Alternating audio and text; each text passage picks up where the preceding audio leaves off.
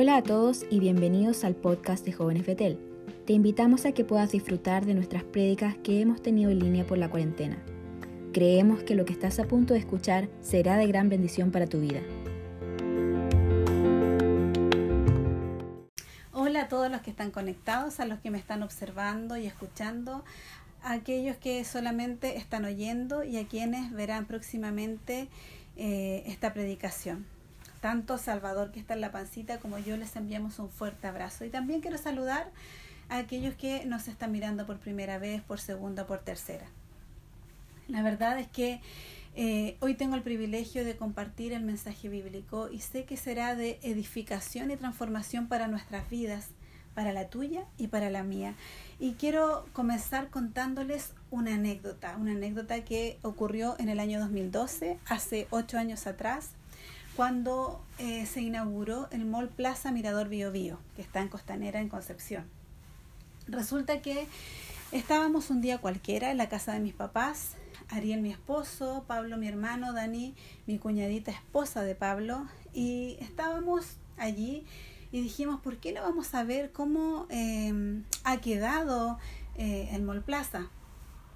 Todavía no se inauguraba, pero ya la estructura ya todo estaba listo. Así que eh, todos accedimos, nos subimos al vehículo, contentos nos fuimos conversando por la ruta costanera, íbamos felices los cuatro. Y llegamos a, al Mall Plaza y cuando llegamos nos dimos cuenta que no había ninguna señalética que nos indicase hacia dónde dirigirnos para rodear el mall. El mall no es muy grande, la verdad, es más bien pequeño, entonces se puede rodear de una vuelta. Y la cosa es que yo recordé que al pasar por la ruta costanera ah, me había fijado que había un acceso, un acceso donde eh, había un arco y en el arco decía Home Center Sodimac y esa era la entrada la entrada para poder rodear el Mall Plaza. Entonces yo les dije, vamos, síganme los buenos y no les quedó otra que seguirme porque yo, yo iba manejando. La cosa es que íbamos conversando en dirección hacia este arco de cemento que decía Home Center Sodimac y allí era la entrada, la entrada correcta.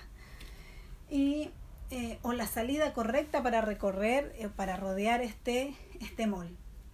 La cosa que íbamos directo, directo hasta, hasta hacia ese arco, cuando de pronto eh, lo cruzamos y en vez de seguir en línea recta empezamos a descender y empezamos a saltar uh, uh, out, in, out y todo como moviéndonos yo bien afirmada, Ariel tratando de afirmarse al lado, la Dani moviéndose con el Pablo, etcétera no entendíamos qué pasaba.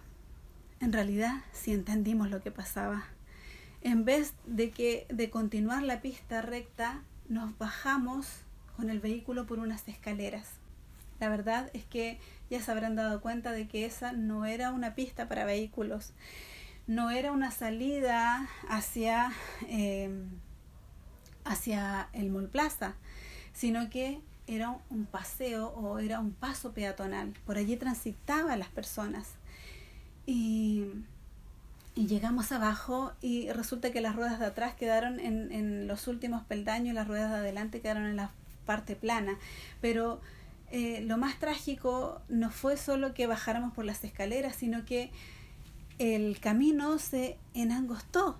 Es decir, empezamos ancho y terminamos muy angosto, por lo que tuve que arrinconarme un poco.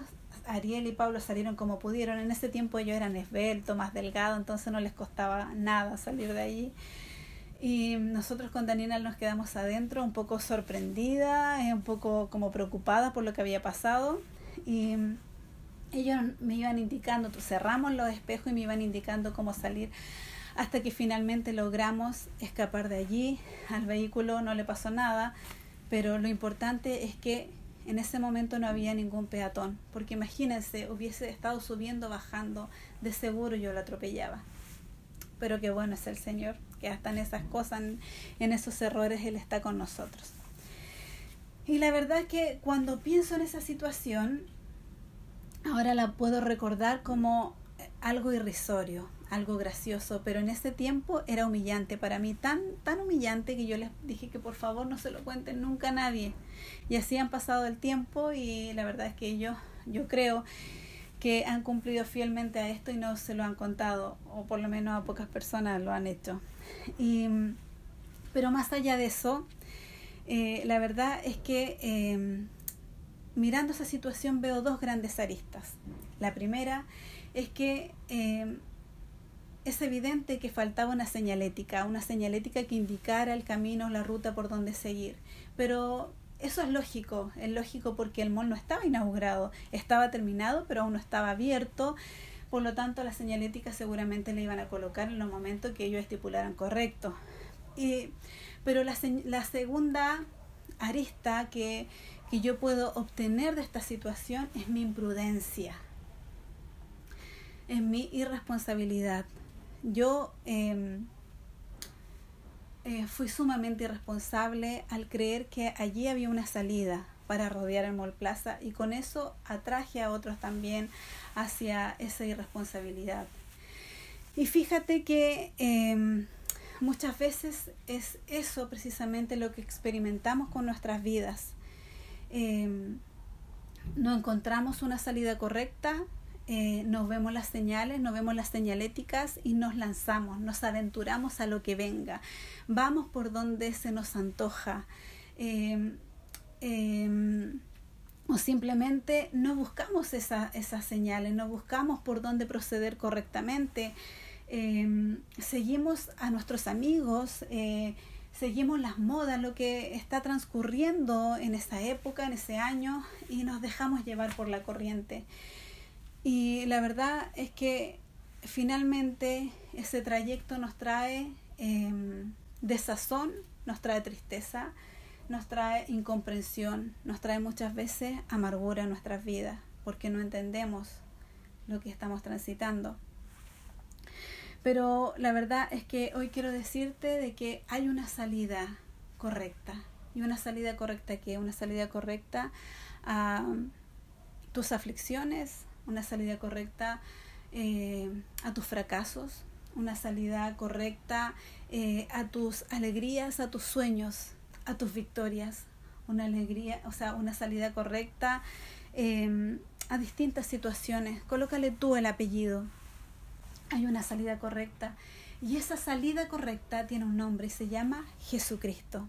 Jesucristo es nuestra salida correcta. Y precisamente a esta predicación le puse por nombre la salida correcta. Así que no lo olvides, la salida correcta. Y para ello vamos a centrarnos en el libro de Habacuc, en los capítulos 1, 17 y 2 del 1 al 4. Si bien vamos a ir explorando el libro eh, más allá de estos versículos, pero nos vamos a centrar en estos versículos. Y no es necesario que los busques porque va a aparecer acá abajo eh, pero sí es necesario que prestes mucha atención, que te concentres en lo que vamos a ir conversando o lo que yo voy a ir expresando y narrando de estos textos que Dios ha puesto para edificarnos. Habacuc entonces 1.17. Habacuc 1.17 comienza con una pregunta. Esta es una segunda pregunta. Habacuc ya la había hecho otra Dios y te voy a contar esto más adelante. Dice así, Habacuc le dice a Dios, Dios, ¿permitirás que se salgan con la suya para siempre? ¿Tendrán siempre éxito en sus conquistas despiadadas? ¿Tendrán siempre éxito? ¿Siempre se saldrán con la suya? ¿Quiénes, ¿Quiénes se saldrán con la suya siempre? ¿A quién se refería este profeta? Se refería al imperio de Babilonia. Luego de esto, el, el capítulo 2, versículo 1 dice, ¿quién dice esto? Habacuc, subiré a mi torre de vigilancia y montaré guardia. Allí esperaré hasta ver qué dice el Señor y cómo responderá a mi queja. Vemos entonces en el 1.17, Habacuc hace una pregunta, una pregunta que lo tiene preocupado. Y luego lo que hace él es montar guardia, es esperar, es estar tranquilo, es confiar en que Dios, en que Dios te va a responder. Él confía, pero no de una forma pasiva, ya bueno, cuando quiera me responde, no, no, no es así, sino que Él está em, eh, está atento, está vigilante, está en una posición de guardia, porque realmente él quiere saber lo que Dios le va a responder, él está atento en el momento, cómo, de qué forma, eh, cuándo, cuándo lo va a hacer, está atento a la respuesta, pero a la vez está tranquilo, esperando porque sabe que Dios le va a responder. Y precisamente eso, el Señor en, en el capítulo 2, 2 al 3 le responde y dice la Biblia lo siguiente. Entonces el Señor me dijo, Habacuc dice esto, entonces Dios me dijo, escribe mi respuesta con claridad en tablas para que un corredor pueda llevar a otros el mensaje sin error. Esta visión es para un tiempo futuro, es decir, no se va lo que yo te estoy mostrando, lo que yo te estoy diciendo, lo que estás escuchando no va a ocurrir ahora ya. Pero eh, eh, describe el fin y este se cumplirá. Aunque parezca que se demora en llegar, espera con paciencia, porque sin lugar a dudas sucederá, no se tardará. Vemos aquí entonces que Habacuc hace una pregunta, luego espera una respuesta, vigilante, pero a la vez tranquilo. Y luego Dios le responde.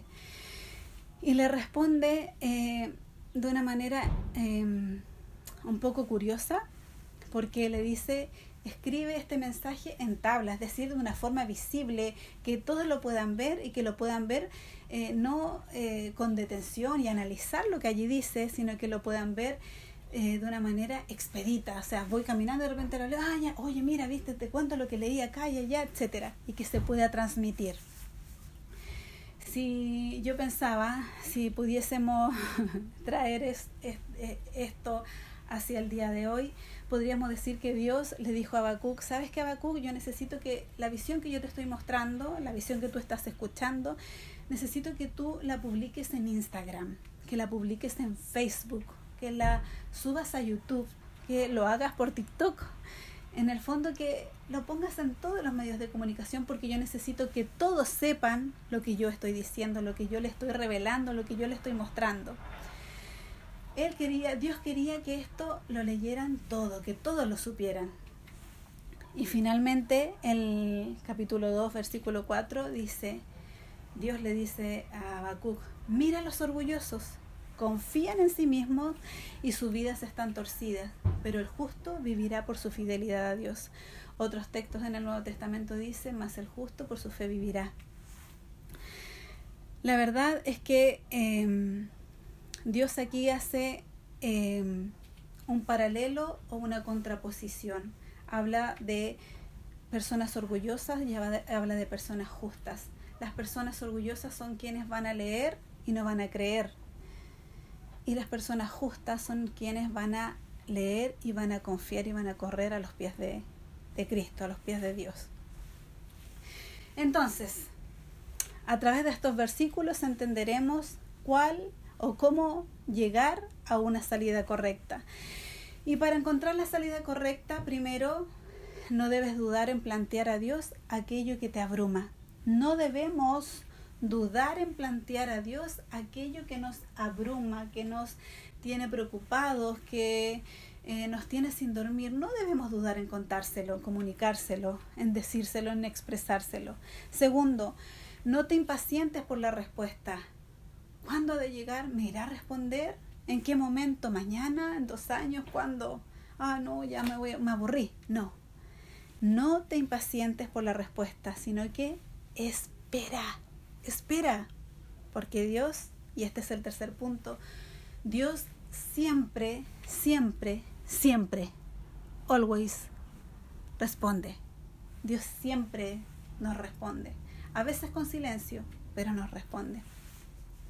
Y por último, el cuarto punto para encontrar la salida, la salida correcta, cuando Dios nos da una respuesta, eres tú el que debe escoger, eres tú la que debe escoger si aceptar esa respuesta o dejarla. Pues bien, avancemos entonces.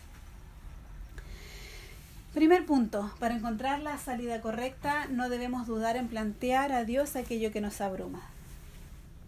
Habacuc era eh, un profeta de Israel y eh, este estaba instaurado en el periodo preexílico, es decir, antes de que Israel fuera cautivo.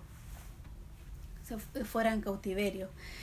Y resulta que Habacuc em, estaba angustiado, estaba desesperado, estaba desolado, se lamentaba por lo que ocurría en Israel. Israel eh, no era un pueblo, una nación que adorara a Dios, que siguiera tras los preceptos de Dios, sino que el pueblo de Israel estaba totalmente corrompido. Había mucha violencia, había mucha idolatría, muchos abusos, los líderes eran muy corruptos. Y la verdad es que Habacuc estaba desesperado y le preguntaba a Dios, ¿hasta cuándo me haces ver iniquidad? ¿Hasta cuándo me haces ver violencia? ¿Hasta cuándo me haces ver injusticia? Él estaba realmente mal por lo que pasaba en Israel. Y, y la verdad es que a mí me llama la atención lo siguiente. Y voy a tomar también la segunda pregunta, pero me llama la atención de que él cuando ve estas injusticias, es lo que hace no es acudir a otros, él no va a divinos para que le digan lo que va a pasar en el futuro, si es mejor o si es más alentador o es peor. Él no se eh, mezcla con los corruptos y dice, ya bueno, si mejor voy a irme con ellos y voy a disfrutar de la vida. Tampoco se da por vencido, no, ya no doy más, me voy a suicidar. Eh, y tantas cosas. La verdad que es lo que hace es acudir a Dios con confianza. Él lo que hace es decir, em, estoy en esta situación, pero necesito que tú, Dios, me respondas. Porque él creía en Dios. Y lo primero que hace entonces es acudir a Dios. Y Dios le responde y le dice, ¿sabes qué, Habacuc? Yo soy consciente de lo que está eh, eh, en la parada, en la situación en la que está eh, Israel. Yo sé que están corrompidos, yo sé la violencia que hay, yo sé que los líderes no buscan, no buscan de mí, no buscan de mi ayuda, sino que se lanzan a sus propias pasiones. Entonces, eh, Dios le sigue diciendo y le dice, pero yo tengo una solución y lo que voy a hacer es que voy a permitir que Babilonia, este imperio, eh, arrase con ustedes. Y así como Israel es violento, ellos también van a ser violentos con ustedes. Y Habacuc dice, pero se sorprende y aquí después empieza y terminamos con el 1.17 que acabamos de leer eh, hace un momento y dice, pero ¿cómo? ¿Cómo tú que eres un Dios bueno? Eh, tú que eres santo, tú que eres misericordioso, que son tus cualidades, ¿cómo vas a permitir que un imperio que es peor que nosotros, que está peor a como estamos nosotros, eh, venga y arrase con nuestra nación? ¿Cómo, ¿Cómo es posible? le dice Habacuc a Dios, ¿vas a permitir que, ellos lo dominen todo? Y ahí empezamos con el 1.17, ¿verdad?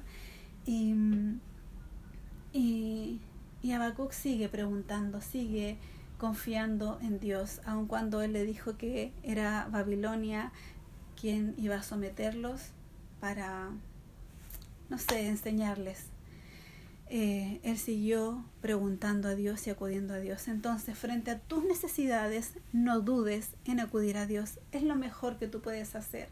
Primera de Pedro 5.7 dice que eh, debemos, debemos confiar a Dios todas nuestras, todas nuestras preocupaciones porque Dios eh, guarda de nosotros.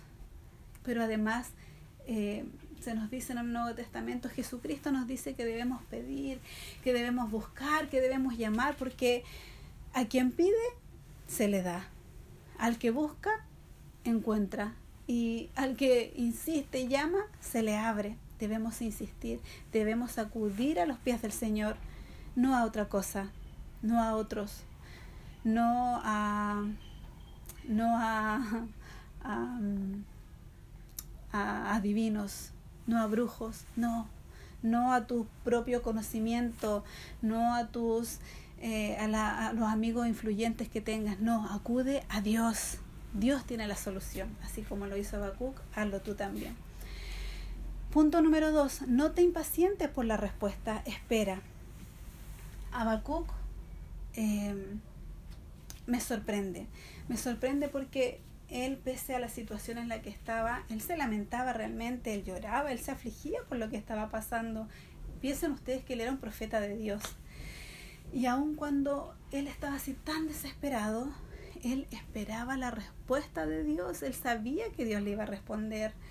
Y leímos anteriormente donde dice, subiré a mi torre de vigilancia y montaré guardia, es decir, esperaré, eh, esperaré alertamente a que tú me respondas, a tu respuesta, a lo que me vas a decir.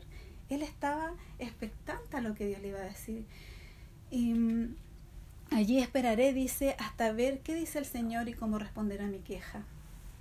Habacuc eh, con paciencia esperó.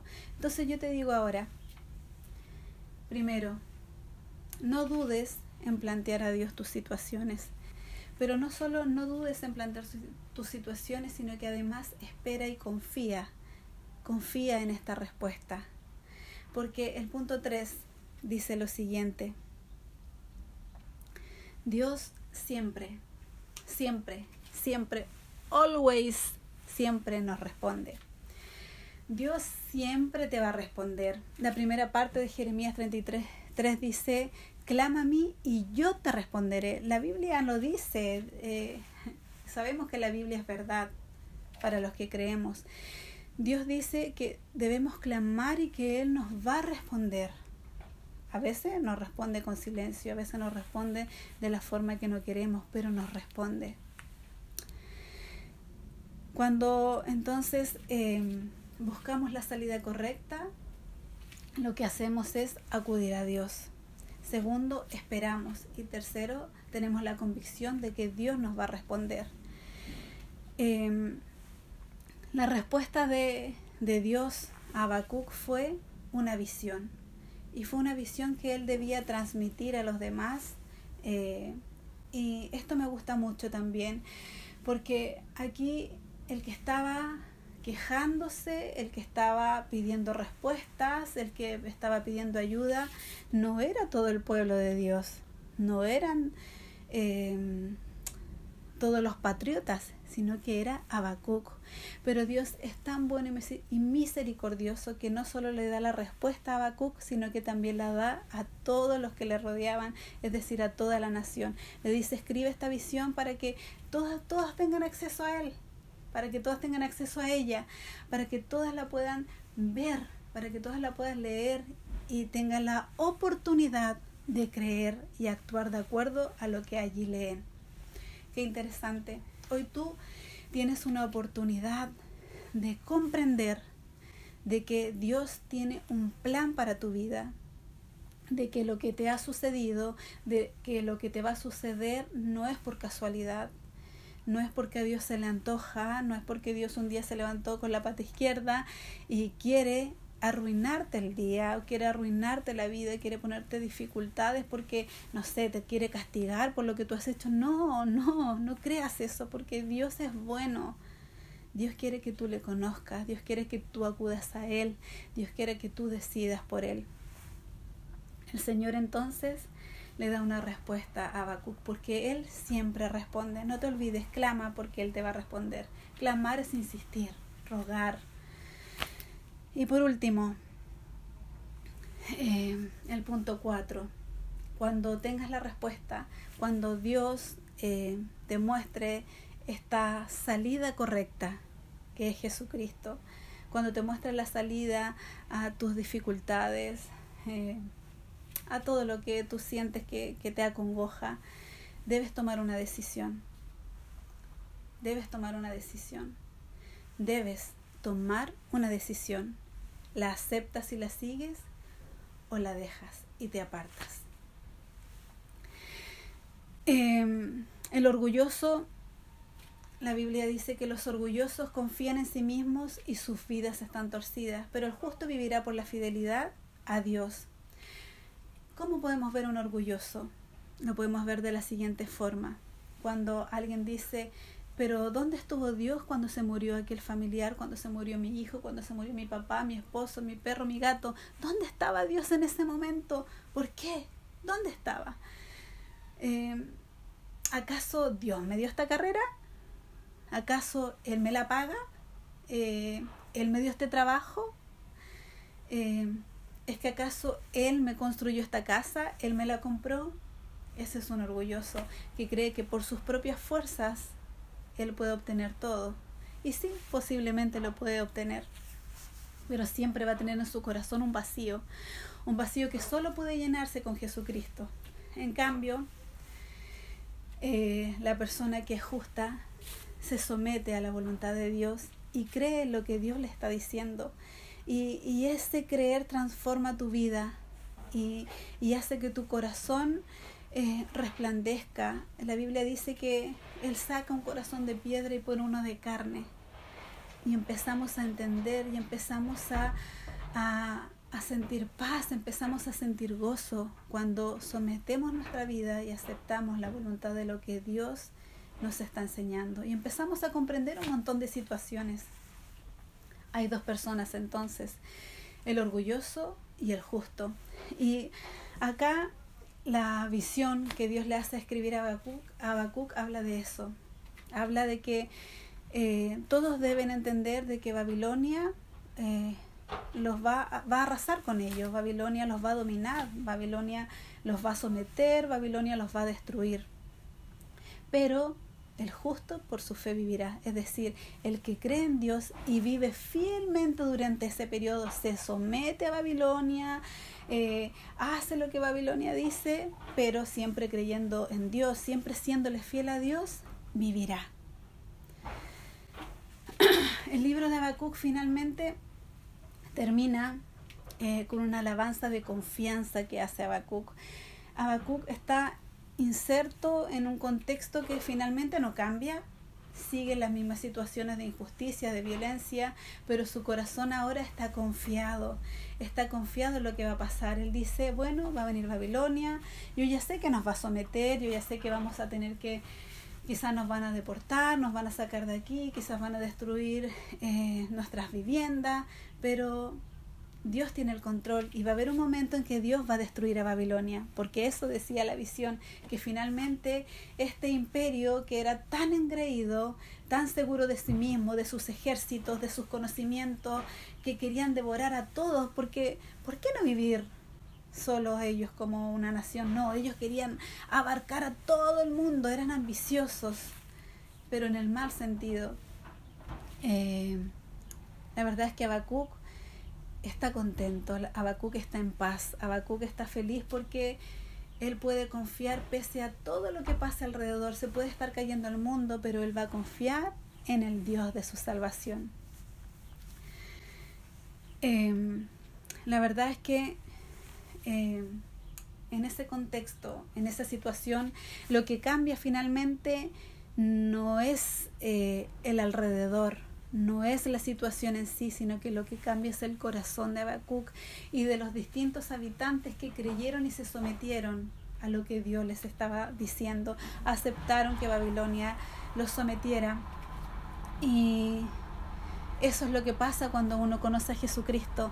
Puede que el contexto no cambie, sino que lo que va a cambiar finalmente es nuestro corazón y nuestra mente. La historia en, otros libros nos relata que efectivamente Israel fue sometido por Babilonia. Babilonia los tomó cautivos, se los llevó y eh, eso en primera instancia se llevó a muchos. Eh, era un pueblo realmente astuto y se llevó a príncipes, a gente muy culta porque también quería eh, usarlos a ellos para, para su imperio. Y, y luego de un tiempo volvió y lo que hizo fue destruir fue destruir Israel, destruyó Jerusalén, destruyó el templo en donde ellos buscaban la presencia del Señor, destruyó los muros de la nación, los muros de la ciudad, acabó con todo. La verdad es que las circunstancias, las situaciones de los israelitas, la situación de Israel no mejoró, pero el corazón de ellos sí. Y la verdad es que yo no sé si es que tú vas a decidir por este camino correcto que es Jesucristo, si tú vas a decidir por esta salida que es Jesucristo, yo no sé si tu economía va a mejorar. Yo no sé si eh, tu matrimonio se va a restaurar, yo no sé si vas a conservar tu trabajo, yo no sé si vas a terminar la universidad, no sé si vas a poder pagarla, si vas por esta salida que es Jesucristo, yo no sé si las circunstancias de tu vida, sea cual sea, tú la conoces, va a cambiar. Probablemente no.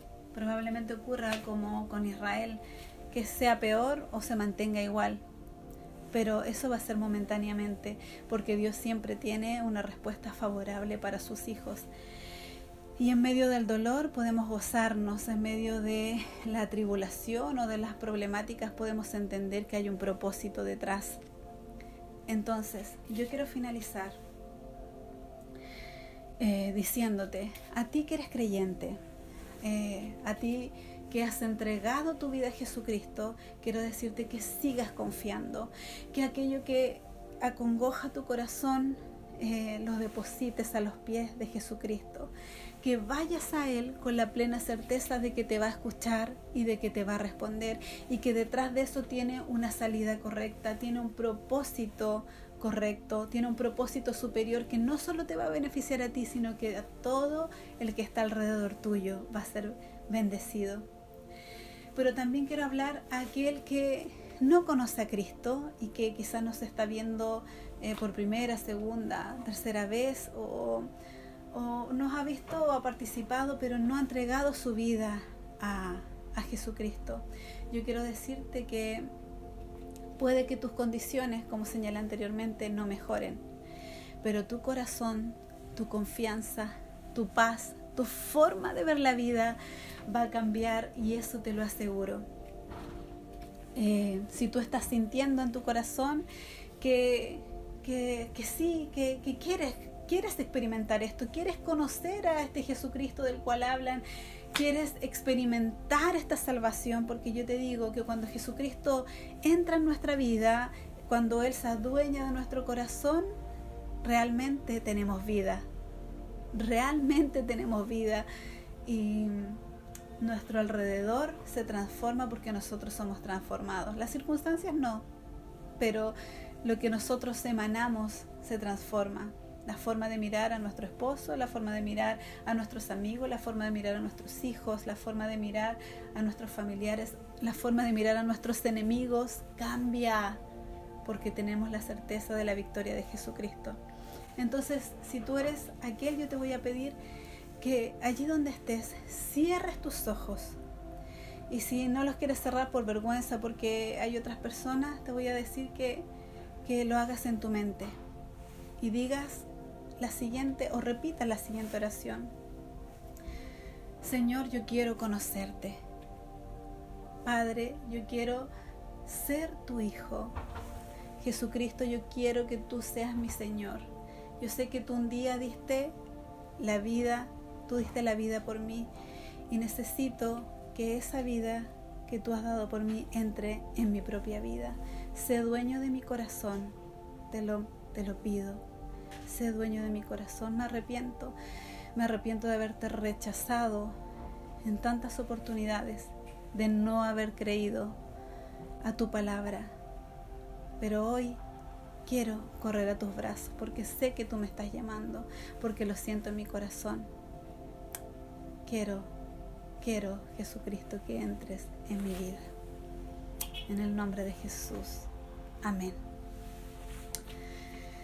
Que el Señor las bendiga y que esta palabra quede en lo más profundo de sus corazones, como lo ha quedado en la mía. Chao. Abrazos.